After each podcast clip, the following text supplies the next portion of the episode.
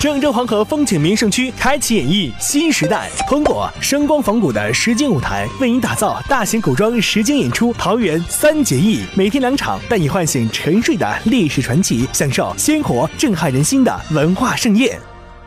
记者昨天从教育部了解到，在各地的努力下，目前校外培训机构专项治理整改工作已基本完成。为确保工作数据真实准确，教育部近期部署全国二十六个省份交叉核对整改情况，详实了解治理工作的开展情况。